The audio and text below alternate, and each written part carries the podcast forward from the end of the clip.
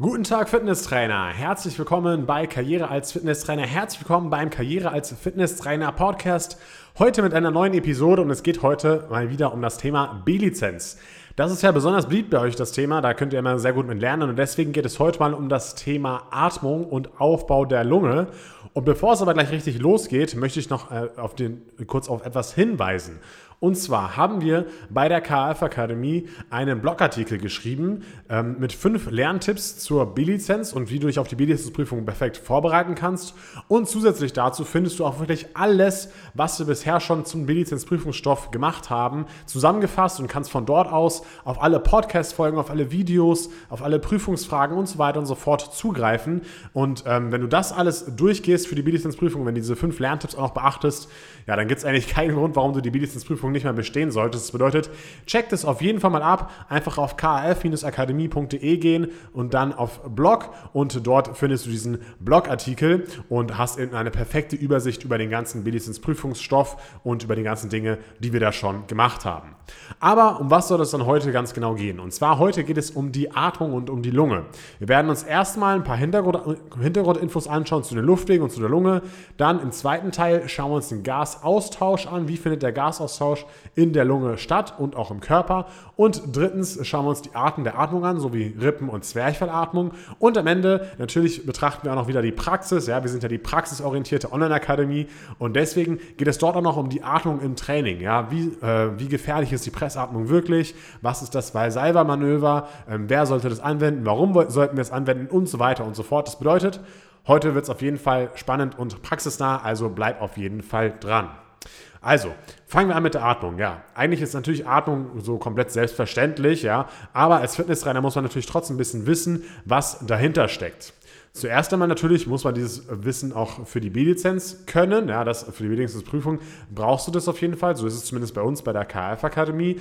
Und natürlich auch fürs Krafttraining müssen wir wissen, wann, wann wird ausgeatmet, wann wird eingeatmet, was ist die Pressatmung, was ist das Reservemanöver und so weiter und so fort. Ne? Auch beim Ausdauersport spielt die Atmung natürlich eine Rolle. Und auch für unsere Kunden sollten wir wissen, wie die Atmung funktioniert. Denn es gibt zum Beispiel nicht selten auch Atemwegserkrankungen. Ja? Oder zum Beispiel auch gibt es Kunden, die Bluthochdruck haben. Und vielleicht gibt es ja auch auch dort ein paar spezielle Dinge, die wir dort bei der Atmung im Training beachten sollten. Und ich finde auch einfach interessant, ist zu wissen, wie wir eben Sauerstoff bekommen und wie die Atmung funktioniert. Und deswegen ähm, ja, machen wir eben diesen Podcast heute und deswegen lernst du eben heute einiges über die Atmung. Generell noch vorab, bevor es jetzt um die Luftwege gleich geht, ähm, das Blut spielt natürlich äh, bei der Atmung eine große Rolle. Ja? Also das Blut versorgt ja alle Zellen im Körper mit Sauerstoff. Ja? Alle, alle Zellen brauchen das für die Zellatmung den Sauerstoff. Ja? Und bei der Zellatmung wird eben dieser Sauerstoff verwendet und daraus entsteht dann eben Kohlenstoffdioxid. Und dieses Kohlenstoffdioxid muss wieder aus dem Körper gelangen. Und das Ziel der Atmung ist es sozusagen, das Blut mit dem Sauerstoff anzureichern und Kohlenstoffdioxid aus dem Blut äh, über die Luftwege nach außen zu transportieren. Also das Kohlenstoffdioxid, was in der Zellatmung entstanden ist, muss ja auch wieder raus aus dem Körper, ja. Und das ist erstmal das grobe, der grobe Gedanke dieser Atmung. So, und jetzt im ersten Teil des Podcasts wollen wir uns, wie gesagt, mal anschauen, okay, wie sind denn die Luftwege und die Lunge aufgebaut? Also wir schauen uns jetzt genau an, was passiert von der Nase bzw. vom Mund bis zu den Alveolen. Ja, da gehen wir jetzt einmal so komplett durch. Und da gibt es eben obere und untere Luftwege. Und wir fangen natürlich mal mit den oberen Luftwegen an. Und ähm, ja, hier ist eben das hauptsächliche Organ eigentlich, was für die Atmung zuständig sein sollte. Ja, die Nase. Ja, und die ist eben nicht nur zuständig für das Wahrnehmen von Gerüchen, sondern eben auch bei der Atmung erfüllt sie eine wichtige Funktion. Ja, die schützt eben auch tiefer gelegene Strukturen vor Umwelteinflüssen, weil es eben dort Nasenhaare gibt und die filtern erstmal so grobe Verunreinigungen in der Luft. Ja. Ähm, und dann, äh, wenn die, äh, wenn, die, wenn die Luft in der Nase ist, dann kommt natürlich die Luft in die Nasenhöhlen, ja, findet sich sozusagen hinter der Nase und die bereiten auch nochmal die Atemluft vor, die erwärmen sie etwas, die reinigen sie weiter und auch die äh, Nasenhöhlen befeuchten die Luft noch weiterhin, ja, bis sie dann in den Rachenraum gelangt. Ja. Und hierüber, über diesen Rachenraum, gelangt die Luft dann in den Kehlkopf, also in die unteren Luftwege. Also sind wir schon jetzt bei den unteren Luftwegen. Ja? Also noch eine kurze Wiederholung. Obere Luftwege bestehen aus Nase, Nasenhöhlen und Rachenraum. Und jetzt kommen wir zu den unteren Luftwegen. Da beginnt es mit dem Kehlkopf. Je nach Literatur wird der Kehlkopf auch noch manchmal zu den oberen Luftwegen hinzugezählt. Ja? Wir zählen jetzt eben hier bei den unteren Luftwegen mit dazu. Und der trennt sozusagen die oberen und äh, unteren Luftwege. Und es sieht aus wie so eine kurze Röhre mit einer Öffnung oben und unten. Und der ist zum Beispiel auch bei beim Schlucken äh, hat, hat er eine wichtige Bedeutung. Denn wenn man eben schluckt und einfach nur äh, Spucke runterschluckt oder auch Essen runterschluckt oder auch trinkt, dann verschließt er nämlich die Luftröhre und so kommt eben keine Nahrung, keine Flüssigkeit in die Luftröhre hinein. Und falls es eben nicht richtig funktioniert hat, dann kennen wir das natürlich alle, das ist dieses typische Verschlucken und durch das Husten ja, soll eben diese Flüssigkeit bzw. irgendwelche Essensreste oder sowas aus der Luftröhre raustransportiert werden. Was auch noch interessant ist, ist, dass der Kehlkopf auch noch für die Stimme verantwortlich ist, aber das ist wieder ein komplett anderes Thema, warum es jetzt hier nicht in diesem Podcast gehen soll. Wenn die Luft den Kehlkopf passiert hat, dann kommt die Luftröhre. Die Luftröhre ist ca. so 9 bis 14 cm lang, hat ungefähr 2 cm Durchmesser und die transportiert eben die Luft von Kehlkopf in die Bronchien. Und ich denke, jeder hat schon mal so ein Bild von den Bronchien gesehen, aber wer das noch nicht gesehen hat, ja, das sieht einfach aus wie so eine Art Baum, der sich immer weiter verzweigt, wo die Äste sozusagen immer kleiner werden und so verzweigen sich die Bronchien eben auch immer wieder weiter. Und da gibt es zum Beispiel verschiedene Unterarten von den Bronchien, zum Beispiel die Bronchioli lobularis, die Bronchioli terminalis, die Bronchioli respiratorii, ja, aber die muss man sich nicht alle merken. Man muss halt einfach nur wissen, dass sich das immer weiter eben verzweigt und die Bronchien eben in den Alveolen enden, in den Lungenbläschen, ja, und das nennt man auch mit anderen Worten die Sackgasse der Lunge, weil dann dort sozusagen die Lunge nicht mehr weitergeht, ja. Ähm, und durch diese enorme Verzweigung von den Bronchien und auch dann durch die vielen Alveolen, ja, hat man eine extrem hohe Anzahl an Alveolen, circa 300 Millionen und dadurch, weil die Alveolen Alveolen eben auch sehr rundlich sind, beziehungsweise aussehen wie so eine Weintraubenstaude, ähm, ist das, ergibt es eine riesige Lungenfläche, diese Alveolen, ja, und ausgebreitet würde das in 80 bis 120 Quadratmeter ausmachen, also durchaus schon so eine große 3-4 Zimmerwohnung, ja, und das ist mal wieder beachtlich, ja, ähm, dass eben so viel im Körper vorhanden ist, so viel Fläche vorhanden ist durch diese enorme Verzweigung. Ja, jetzt wirst du dich natürlich noch fragen, okay, welche Rolle spielt denn jetzt die Lunge? Ja, die Lunge beginnt einfach ab dem Bronchien. Ab da nennt man das eben dann auch Lunge und die füllt eben zusammen mit, dem Herz, mit dem Herz den kompletten Brustkorb aus und die Lunge ist natürlich auch noch von den Rippen umschlossen und unten liegt sie eben auf dem Zwerchfell auf und um Rippen und Zwerchfell und auch um die Atmung davon, da geht es natürlich später auch nochmal genauer drum und man kann es auch unterteilen in einen linken und einen rechten Lungenflügel und diese linken und rechten Lungenflügel können sich auch nochmal unterteilen in unterschiedliche, in unterschiedliche Segmente. Ja? Und jedes Segment ist eine einzelne Einheit für sich. Das bedeutet, der Chirurg kann zum Beispiel auch eine Einheit entfernen, ohne anderes zu beschädigen. Ja? Und dadurch funktionieren die anderen Einheiten aber noch genauso. Und was ja auch noch interessant ist, ist, dass eben ähm, natürlich der linke Lungenflügel etwas kleiner ist als der rechte Lungenflügel, weil was war nochmal auf der linken Seite im Brustkorb? Natürlich das Herz, ja. Das muss ja auch immer noch Platz finden und deswegen ist eben dort der Lungenflügel etwas kleiner als der rechte. Und ähm, jetzt gehen wir aber zurück zu den Alveolen und zum zweiten Teil dieses heutigen Podcasts, denn jetzt geht es eben um den Gasaustausch. Ja, und dieser Gasaustausch findet eben in den Alveolen statt. Und was man dazu auch noch wissen muss, ist, dass die Alveolen in Kapillare eingebettet sind.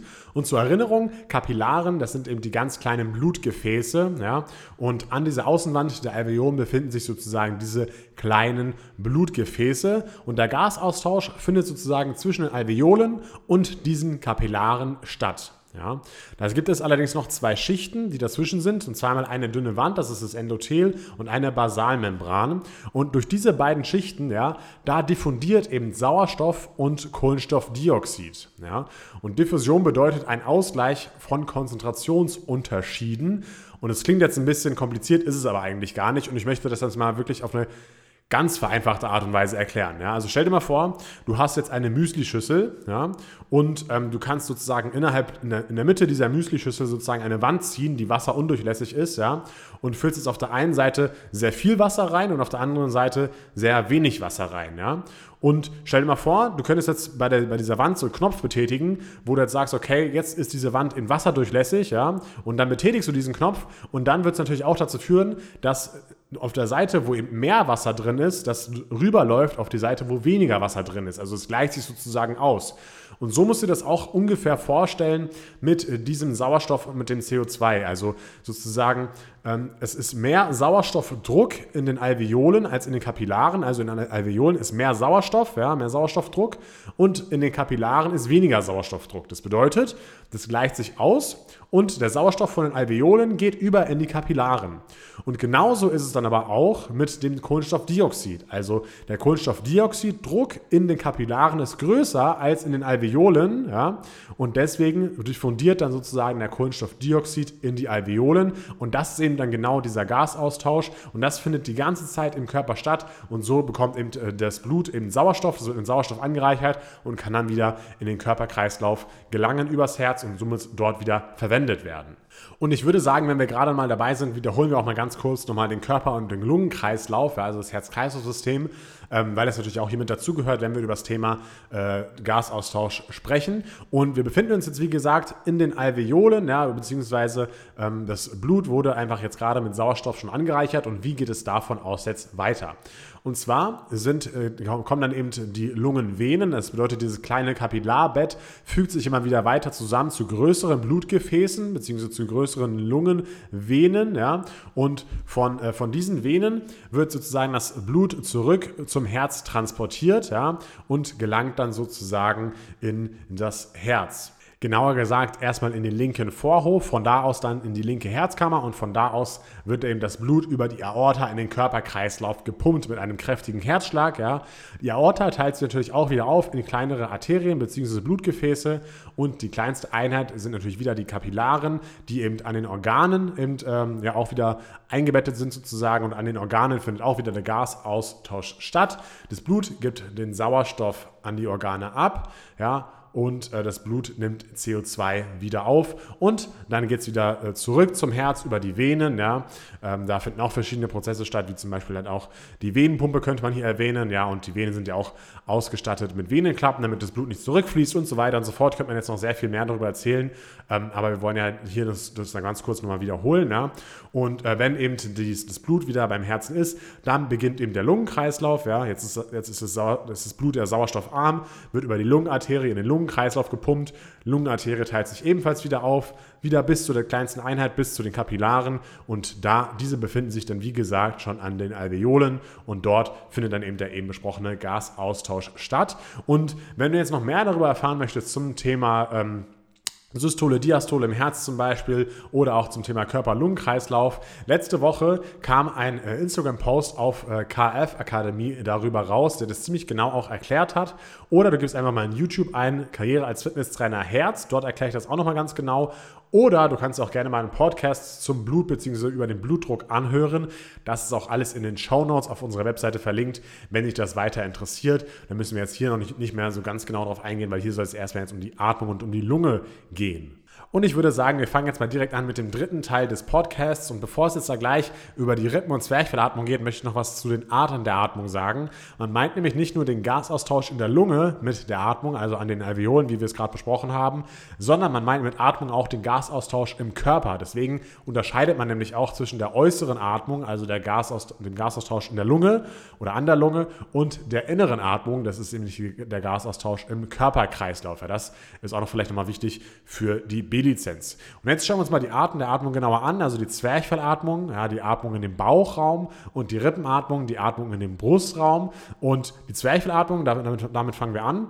Ähm, die wird natürlich durch das Zwerchfell ermöglicht und das Zwerchfell ist einfach nur ganz einfach ein Muskel, ja, das ist eine flache Muskelplatte und die trennt eben den Brustkorb und den Bauchraum. Ja, das heißt, im Bauchraum sind natürlich die ganzen Organe und im Brustraum, wie gesagt, die Lunge und das Herz. Und wenn man eben diesen Muskel, das Zwerchfell anspannt, ja, dann wird eben das Lungenvolumen größer, beziehungsweise man kann es jetzt natürlich teilweise willkürlich anspannen, ja, aber es geschieht, geschieht natürlich trotzdem automatisch, dass wir sozusagen durch das, durch das, Zwerchfell, das Zwerchfell anspannen, weil wir atmen ja auch die ganze Zeit. Ja.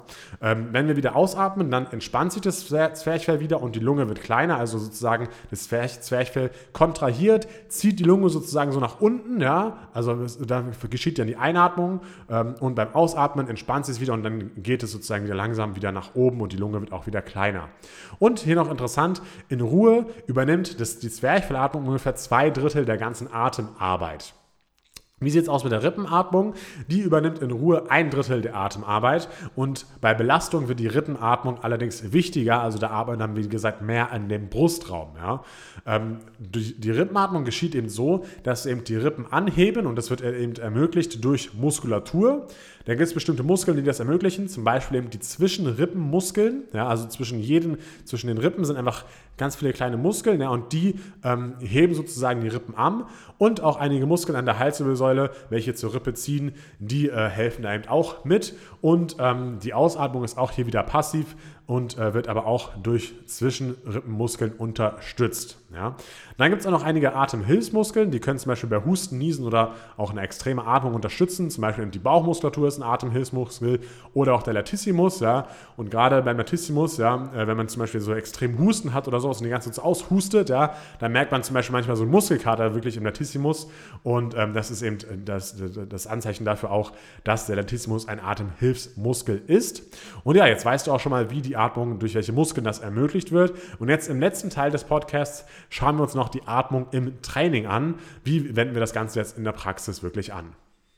Und generell sagt man ja immer, dass man während dem Training jetzt in der konzentrischen Phase, also in der überwindenden Phase, ausatmen sollte und in der exzentrischen Phase, der nachgebenden Phase, einatmen sollte. Ja? Ähm, das ist so das Normale, was man so kennt, in Anführungszeichen. Aber wir wollen ja natürlich ein bisschen genauer darauf eingehen, aber kurz nochmal was zu dieser Atmung oder zu dieser Atemtechnik. Ja?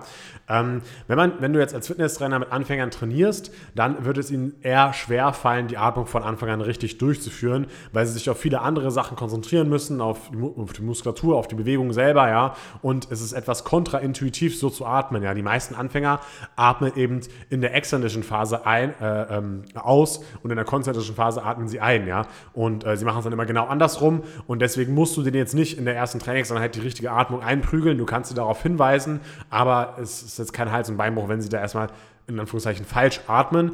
Ähm, du kannst sie später dann wieder darauf hinweisen, wenn sie ein bisschen geübter sind und so weiter und so fort, kannst du mal zu ihnen hingehen und sagen, hey, jetzt könntest du mal ein bisschen besser die Atmung beachten ähm, und dann das den nach und nach beibringen. Aber langfristig sollte das dann eben schon so sein, gerade wenn eben die Gewichte ein bisschen mehr werden, ja, dass eben sozusagen äh, korrekt geatmet wird, in Anführungszeichen wieder.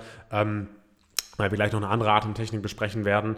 Ähm, aber da sollte man sozusagen in der konzentrischen Phase ausatmen und in der exzentrischen Phase einatmen. Ja, wenn ihr zum Beispiel auch irgendwie Boxer betrachtet oder so äh, irgendwie so die asiatischen Samurai-Kämpfer oder sowas, ja, die, die äh, atmen auch immer aus, wenn sie irgendwie schlagen oder wenn sie irgendwie äh, wenn sie durchschlagen oder sowas. Oder auch zum Beispiel bei Kreuzheben wirklich so richtige Pros, die schreien ja teilweise sogar, ja, und die atmen, und das ist also sozusagen auch das Ausatmen immer in der konzentrischen Phase. Ähm, und da sieht man eben, dass das auf jeden Fall Sinn macht. Ähm, und jetzt möchte ich allerdings nochmal ein anderes Thema besprechen, was das Thema Atmung betrifft, und zwar die Pressatmung und das Valsalva-Manöver. Ja, weil da gibt es auch einige Mythen zu und die möchte ich hier mal gerne aufräumen. Ja. Pressatmung und Valsalva-Manöver, das sind eben Atemtechniken und die werden häufig im Krafttraining angewendet, zum Beispiel eben bei schweren Grundübungen. Ja. Und das Ziel dieser beiden Techniken ist einfach, den Rumpf zu stabilisieren und den Brustkorb zu stabilisieren während einer Übung und somit das orthopädische Verletzungsrisiko zu minimieren. Orthopädisch heißt in diesem Zusammenhang einfach nur den Bewegungsapparat betreffend. Ja? Und ähm, genau das wollen wir sozusagen minimieren, zum Beispiel das Verletzungsrisiko der Wirbelsäule. Ja? Bei der Vasalva-Methode, wie sieht die aus? Ja? Ähm, da atmet man eben tief ein, danach ähm, atmet, dann, atmet man aus, ohne die Luft tatsächlich rauszulassen. Das bedeutet, man verschließt sozusagen den Kehlkopf und vereinfacht kann man sagen, die eingeatmete Luft wird gegen die Bauchwand gepresst Dadurch wird zum Beispiel die Bauch- und Brustmuskulatur stark angespannt, der Druck erhöht sich im Bauchraum und die Stabilität für Rumpf und Wirbelsäule wird eben erhöht und die Wirbelsäule wird zusammen mit der Brustmuskulatur und mit den Rückenstreckern wie so eine Art Zylinder umschlossen ja, und dadurch entsteht sozusagen mehr Kraft in der Körpermitte. Ja. Der Unterschied zur Pressatmung ist eben der, dass die Pressatmung genauso abläuft, aber während der konzentrischen Phase wird nochmal minimal Luft ausgestoßen und bei der Valsalva-Methode wird die Luft über die komplette Wiederholung angehalten. Also man äh, macht wirklich die komplette Wiederholung und erst wenn die fertig ist, danach atmet man erst aus. Ja, und ähm, das ist eigentlich nichts, was jetzt speziell nur im Krafttraining angewendet wird, sondern das macht man auch ganz normal im Alltag. Ja? Also wenn, man, wenn du im Alltag irgendwas anhebst oder sowas, ja, äh, dann wendet man diese Methode an, dass man sozusagen ein bisschen Luft anhält, weil man dann auch immer ein bisschen stärker ist sozusagen, ja. Ähm, und sogar, wenn man aufs Klo geht, ja, sogar wenn man aufs Klo geht und ich sage mal so das große Geschäft verrichtet, ja, dann äh, wendet man auch teilweise diese Methode an, weil man einfach sozusagen den Kehlkopf verschließt, gegen die Stimmritze ausatmet und die Luft aber eigentlich drin lässt, ja. Ähm, und genau, das kann man wie gesagt im Training anwenden, um halt ein bisschen die Kraft zu steigern, um die, um die ähm, Wirbelsäule und, und den, den, Rumpf einfach ein bisschen stabiler zu machen. Aber es wird auch immer behauptet, dass es da viele Gefahren gibt. Es gibt auch einige Gefahren, aber ich möchte das Ganze jetzt eben mal hier äh, detailliert und differenzierter betrachten.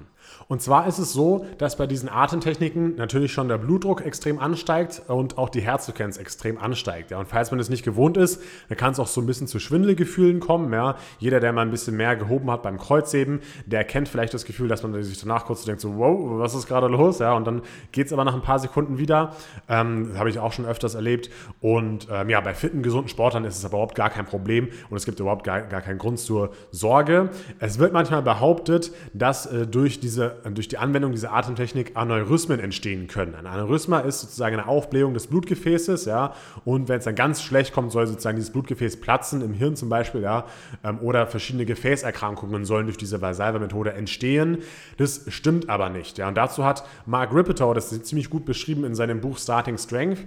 Und ähm, dort sagt er zum Beispiel einmal, dass der Druckunterschied oder dass ein, dass ein Druckunterschied benötigt wird, damit eine Membran, also zum Beispiel also ein Blutgefäß, reißen kann. Und das ist aber nicht so während der Valsalva-Methode. Das bedeutet, der Druck in den Blutgefäßen ist sozusagen genauso hoch wie der Druck außerhalb der Blutgefäße, ganz einfach gesagt. Und deswegen reißt dieses Blutgefäß sozusagen nicht und deswegen entsteht auch da kein Aneurysma oder sowas. Ja. Und der Hintergrund ist recht komplex. Könnt ihr ja gerne mal nachlesen, wenn ihr das Buch zu Hause habt. Ähm, es wird jetzt hier den Rahmen sprengen vom Podcast und äh, das reicht eigentlich so als Erklärung. Dann meint Mark Ripto noch, dass eben äh, der Schädelknochen auch dafür da ist, eben zu große Druckveränderungen äh, zu verhindern. Ja? Ähm, außerdem hat er auch noch geschrieben, dass Aneurysmen meist immer Folge von bestimmten Krankheiten sind oder teilweise auch genetisch bedingt sind. Und wenn diese Person schon teilweise Aneurysmen hat, ja, ähm, dann ist die Wahrscheinlichkeit äh, laut Ripto eben genauso groß im, wie im Kraftraum, äh, dass, dass da irgendwas passiert, wie zum Beispiel bei der Gartenarbeit oder auch bei der Toilette oder irgendwie sowas. Ja. Also wie gesagt, diese Atemtechnik wendet man halt auch schon im Alltag an. Und wenn man sowieso schon Probleme damit hat, dann ist es egal, ob man das jetzt sozusagen im Kraftraum macht oder im Garten, bei der Gartenarbeit oder sonst wo im Alltag, weil man diese Methode häufiger schon anwendet.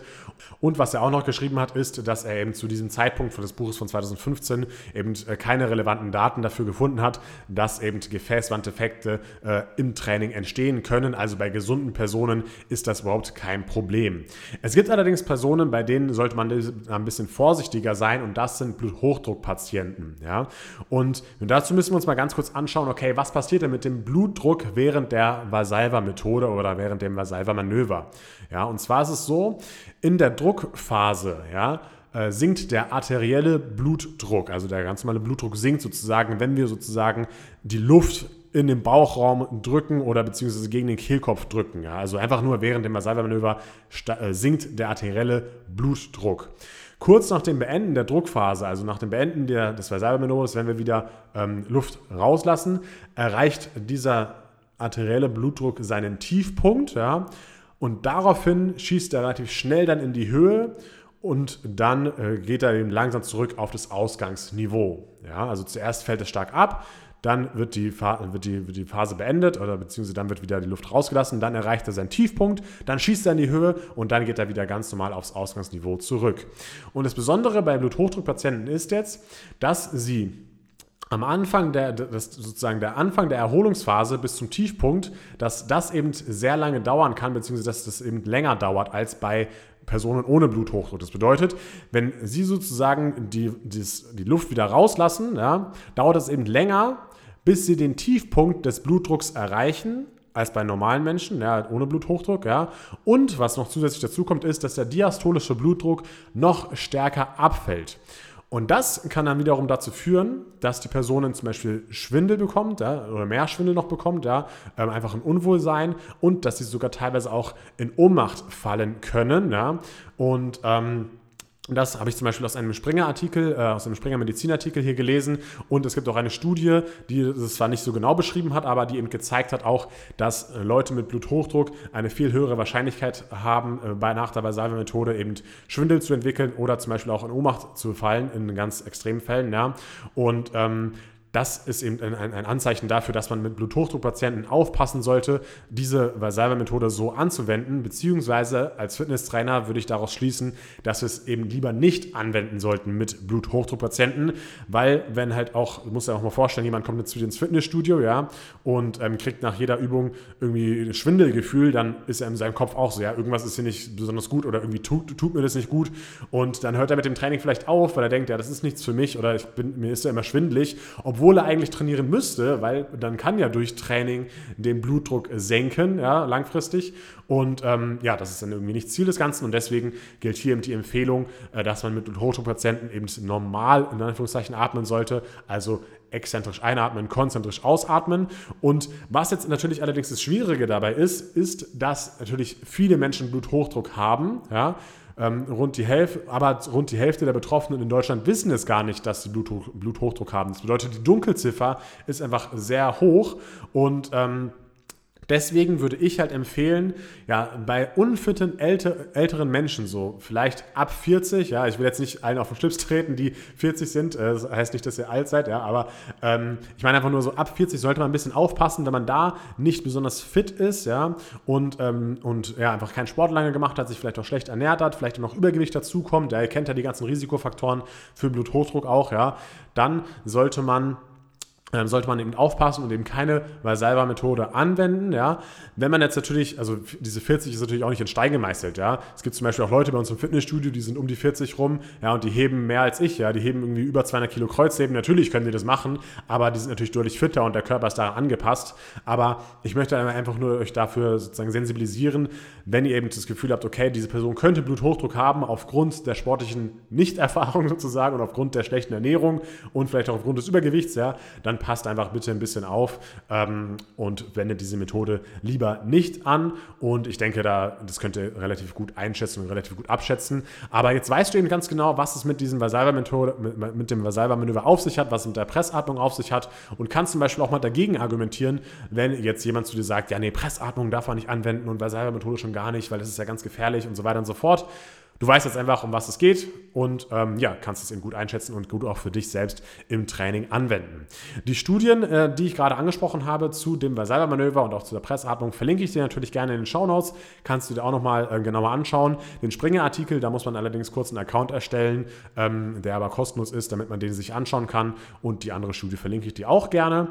Und ähm, ja, das war's für diese Episode. Wie gesagt, wenn du noch mehr darüber wissen möchtest, schau gerne mal beim YouTube-Kanal vorbei und abonniere auch die KAF Akademie auf Instagram. Instagram. Dort posten wir zum Beispiel auch immer coole, interessante Dinge, wie zum Beispiel den, den Herzkreislauf haben wir neulich beschrieben, letzte Woche ähm, mit genau der Diastole, mit der Systole. Ähm, oder wir machen zum Beispiel auch jetzt immer Posts mit äh, Muskel Muskulatur, Ansatz, Ursprung, Funktion. Die kannst du dir dann speichern auf Instagram, die Beiträge, und kannst dann sogar mal irgendwie zwischendurch lernen, wenn du irgendwie unterwegs bist. Kannst einfach mal sagen, okay, ich schaue mal kurz äh, in meine gespeicherten Beiträge. Da sind alle von der KF-Akademie, alle Muskeln drin. Und da wiederhole ich einfach nochmal ganz kurz Ansatz, Ursprung, Funktion. Ist eine coole Sache, deswegen schau gerne mal bei Instagram vorbei. Einfach nur KF-Akademie. Und ähm, ja, dann hören wir uns auf jeden Fall in einem der nächsten Podcasts wieder oder in einem der nächsten Videos. Bis dann, dein Team Karriere als Fitnesstrainer und ciao.